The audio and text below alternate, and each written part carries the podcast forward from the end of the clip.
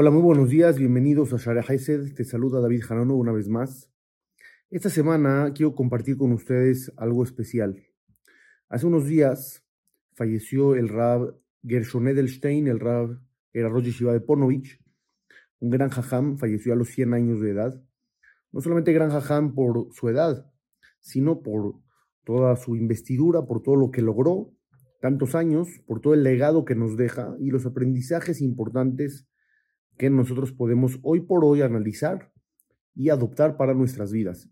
El Rab se caracterizaba por su buen trato hacia las personas y por sus consejos de cómo educar a los niños, a los alumnos, en esta vida que estamos viviendo un poquito tan compleja ante todos los retos que enfrentamos.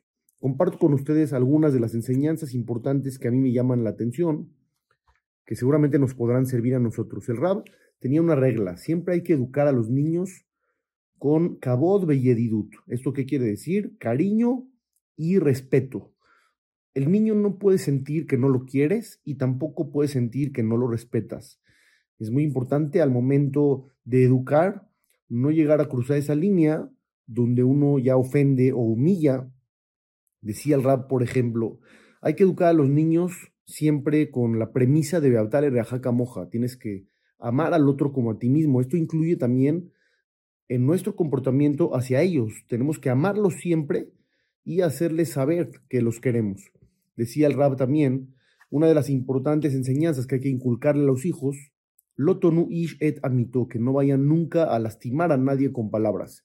Y esto otra vez se aplica también de padres a hijos. Cuando alguien le preguntó al Rab sobre la pandemia, le dijo, Jajam, ¿qué hacemos? Estamos en la casa todo el día encerrados, no hay escuelas, no hay a dónde ir, y los muchachos se duermen tarde, se levantan tarde, es un desastre, no sabemos qué hacer, por la mañana queremos despertarlos para que acudan a rezar, pero se convierte esto ya en un conflicto, ¿cómo debemos reaccionar? Entonces Rab dijo, lobe que fía, no puedes obligar, tú puedes enseñarle a tu hijo, puedes tratar de motivarlo, ¿por qué? Porque él ya sabe lo que es bueno para él, él ya sabe que levantarse temprano es lo que debería de hacer, pero si no lo haces porque le falta motivación, lo que le faltan no son gritos, no son enojos o regaños, le falta motivación. Entonces lo que deberías de tú de hacer como padre es tratar de motivar a tu hijo. Otra de las preguntas que le hicieron de parte de unos maestros de primaria, de escuela, ¿qué hay con los exámenes? Que sabemos que para mucha gente, padres e hijos, son un dolor de cabeza. Y entonces dijo, tienen que saber de entrada para qué son los exámenes. Los exámenes son para motivar a los niños, para que sientan que saben y sientan que pueden y tomen fuerza, ánimo y sigan adelante. ¿Qué quiere decir? No puedes tú como maestro realizar un examen donde el niño va a sufrir, se las va a ver negras y a ver de dónde saca las respuestas y a ver si logra pasar o no pasar. Dice, no, desde ahí estás equivocado. Tú como maestro tienes que poner preguntas sencillas que sabes que saben contestar.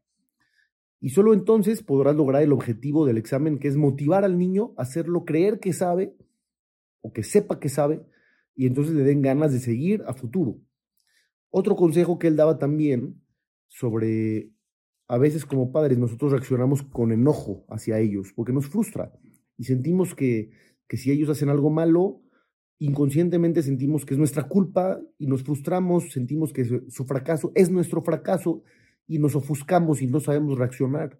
Entonces decía el Rab, si tú actúas con enojo a tu hijo, por más que le enseñes que el enojo no es positivo, no vas a lograr nada. ¿Por qué? Porque lo que él ve va a impactar en él mucho más que todas las palabras que le puedas impartir, todos los discursos que le puedas decir, todos los ejemplos que le puedas poner. Lo que él ve es lo que va a aprender. Entonces creo que todas estas enseñanzas, que simplemente son un resumen, hay unos libros que el Rab escribió que se llaman Darkea Haizuk, que recopilaron de pláticas de él, que se publicaban semana a semana, y también publicaron algunas entrevistas que le hacían al Rab, algunas preguntas que llegaba gente especial, educadores, donde él enseñaba siempre esta línea, Kabod Beyedidut. Ama y respeta. Ese es el camino. Aun si las cosas no están saliendo como quieres, o si tus hijos no hacen lo que tú esperas, nunca puedes perder estas dos cosas para tratar con ellos. Cabod, belledidut, cariño y respeto. Espero que todo esto te haya servido. Te saluda David Hanono para Share Que tengas un excelente día, Besderat Hashem.